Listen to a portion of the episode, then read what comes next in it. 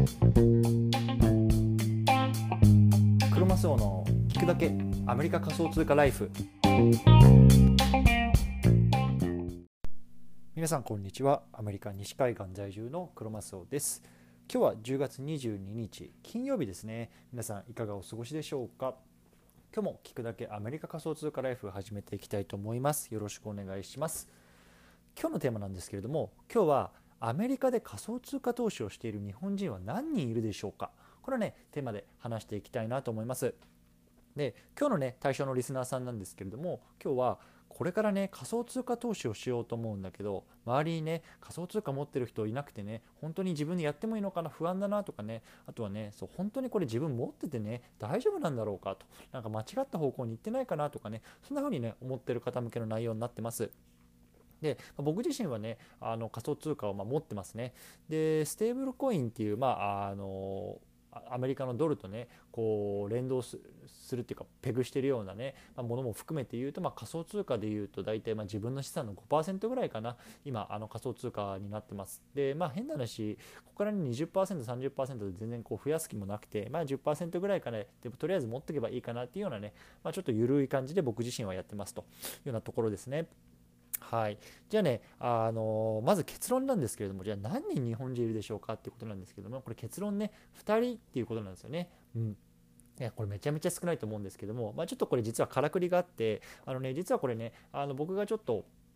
こうあのコンタクトを取らせてもらってるこう税理士さんにねあの聞いて、まあ、その答えが2人っていうことだったので、まあ、一応そういうようなあの結論にさせてもらったんですけれどもまあねあのもちろんもっと多いと思いますしまあね、今回のこの話を聞いてそれがね多いと思うか少ないと思うかっていうのはねこうまた皆さんコメント欄とかでねいただければねあの嬉しいなと思いますので是非聞いてみてください。はい、じゃあねこの番組は仮想通貨を生活の一部にっていうようなテーマでアメリカから1日1つ仮想通貨に関するニュースを皆さんにお届けしています。仮想通貨って怪しいなとかギャンブルだよなとかそんな風にね考えてる方が少しでも仮想通貨って面白いなと思ってもらえると嬉しいです。でね、今日このテーマを取り上げた背景なんですけれども、まず説明したいなと思いますね。うん、でね、あのこんなツイートがね、あの先日流れてきたんですね。ちょっととりあえずそれを読み上げます。速報、国別の仮想通貨保有率、なんと世界中の成人の11.4%が仮想通貨を所有しているようだ。トップはナイジェリアで24.2%、日本はランク外。これはね、あのツイートが流れてきたんですね。うん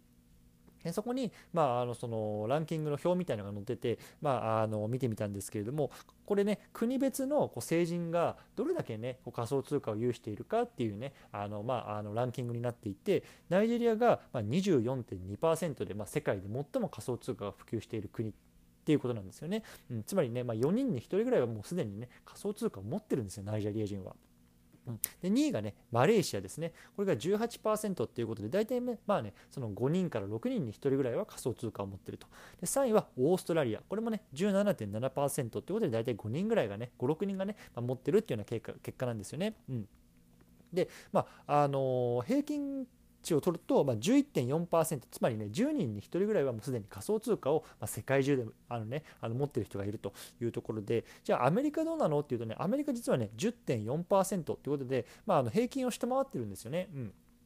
そう。で日本はねなんとね4%っていうことなんですよね。つまり、まあ、本当に25人とか30人ぐらいに1人しかねこう仮想通貨を持ってないというような国なんですね、まあ、だから仮想通貨が流行ってるか流行ってないか、まあ、進んでるか遅れてるかっていうと日本はね、まあ、明らかにこう遅れてる国っていうようなねあの感じですね。うん。であのこれと合わせてね実はね僕知人のねあの税理士さんにちょっと仮想通貨に関する質問をしたんですよね。で彼女自身はこうアメリカでねあの税理士っていうのをやっていて主にこう日本人のねお客さんっていうのをねあのクライアントにしてる方なんですね。うん。で僕はねあの今年こう DeFi が始めたりとかあとはねこう NFT で少し収益っていうのも出てるので来年ねあの納税しなきゃいけない時に何をね気をつけてこう申告したらいいかみたいなところを、まあ、ちょっと質問してみたんですよね。そう。そしたらね、そもそもね、この方自身、この税理士さん自身もね、まあ、もう暗号通貨、仮想通貨も全然分かりませんというところから始まって、でこれからね、こう勉強していかなきゃいけないところなんですよとかって言ってたんですよね。で、あ、そうなんだと、なんか結構のんきなこと言ってんなと思ったんですよね。うん、でねあのちょっとねあの試しに聞いてみてじゃあねそのあの税理士さんのあのクライアントさんのうちね何人くらいがね大体仮想通貨ってあの持って申告とかしてるんですかとかって言ったら、まあ、私の持ってるお客さんの中ではね2人しかねあの持ってたことないよとかって言ってたんですよね。え2人と思ってすごい少ないなと思ったんですよね。うん。でアメリカの場合ちょっと日本は僕もよく分かんないんですけどあの仮想通貨例えばねあの買ってでそれをね値上がりした時に売って、まあ、そのいわゆる売却益みたいなのが出るキャピタルゲインが出るわけじゃないですか。そのゲインがあってもなくてもねあの仮想通貨を持ってますっていうだけでねいわゆる IRS っていうところにねこう申告しなあの申告しなきゃいけないんですよね。私は仮想通貨持ってますよとかね私は持ってませんよみたいな。でねその方よくこう持ってるようにチェックをつけた人だけでもだけがねだけで2人しかいないってことなんですよね。そう。つまりね多分ねその方もまあ、アメリカにいる日本人の方をこうクライアントさんにしていて、まあ、特にねその企業に属する人とかっていうのをクライアントさんにしているので多分ねその何十人何百人って多分お客さんとしては持ってると思うんですけれどもそのうちねたった2人しかね仮想通貨持っていないというようなことなんですよね。うんだからね、これすっごい少ないなって僕思ったんですよね。うん。でね、あの、その人にね、いや、実は DeFi とかってやってるんですけど、それってご存知ですか？みたいな聞いても、え、DeFi ってそもそも何ですか？みたいな。あの、そういう感じだったので、いや、本当にね、ちょっと、あのやっぱり日本人の仮想通貨に関する対する、ま姿勢みたいなのって非常にね、まあ、あの遅れてるというかあのそういうことを感じたっていうのでねちょっとここで今日取っておきたかったんですよね。そう本当に少ないんですよね。でちょっとね一回ここであのチャプター区切りたいと思います。はい、じゃあねあの前半のパートでは、まあ、とにかくね日本人の仮想通貨保有率っていうのはすごく少ないですよっていう話をしてきたんですね。でじゃあここからね僕がこう皆さんに言いたい、まあ、妻というのもあるし、まあ、僕自身にねこう言い聞かせたいっていうのはことかねその焦らなくてもいいんじゃないっていうことなんですよね。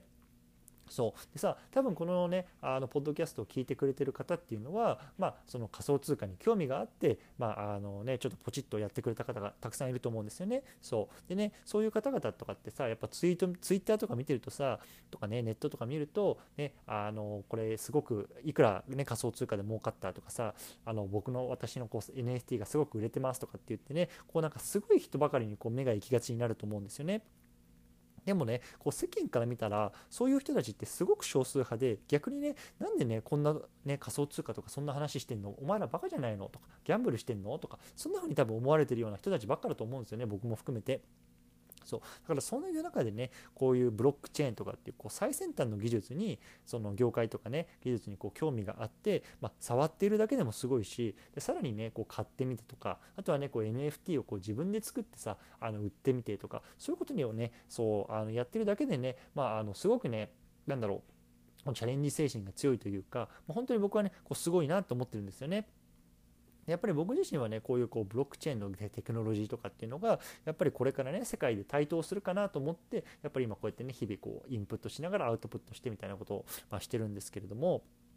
まあ、とにかくねあのこう周りのねあのすごい人たちにね踊らされずにあのコツコツやっていきましょうという話をね、まあ、あの僕自身へのねこうなんていうんだろう自戒というか、まあ、あのこう心を落ち着かせるっていうためにもねあの今日ここでこうやって撮っておきたいなと思ったので。はい、このように取りましたというところでね、最後まとめていきたいと思います。今日はね、アメリカで仮想通貨投資をしている日本人は何人いるか、これをね、テーマで話してきました。で結論から言うと、たったの2人ですっていうことなんですね。でこれはね、あの僕が知人の税理士さんに聞いた話なんですけれども、まあ、ここからね、言いたかったことっていうのは、こんなね、こうマイナーな世界にね、すでに足を踏み入れてる時点でね、もう皆さんはすごいですよってことなんですよね。そう。なので、こう周りと比べてね、コツコツコツコツやっていきましょうというような話でした。はい。ということでね、今日の合わせて聞きたいなんですけども、今日は Twitter の投げ銭機能 Tips の設定方法、ビットコインも対応、これはね、テーマで話した回があります。で多分ね、この世の中的にね、こう Twitter でビットコインを送れるなんて知ってる人そもそもそんなにいないと思うし、それを設定してる人もそもそもいないと思うし、実際送ったことあるよっていう人はね、もう本当に少ないと思うんですよね。そう。なのでね、まあ、あの本当にこの世の中にすごく浸透しているツイッターでも、ですらこんなこともやってますよというようなところがね、もし知りたい方は概要欄にリンクを貼っておくので、ぜひ合わせて聞いてみてください。はい。じゃあね、あの最後雑談なんですけれども、まあ、週末ね、あのどうしようかなっていろいろ考えていて、まあ、NFT のね、あのまあ、ハロウィン企画なんかやろうかなと思ってるところで少し考えてることがあるのでね、またこれはちょっと Twitter とか、あとはね、僕の Discord グループの方でもね、こう事前に案内したいなと思いますので、もしね、興味がある方は概要欄にね、Discord のグループ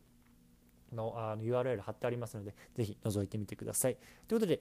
今日も皆さんコツコツやっていきましょう。お疲れ様です。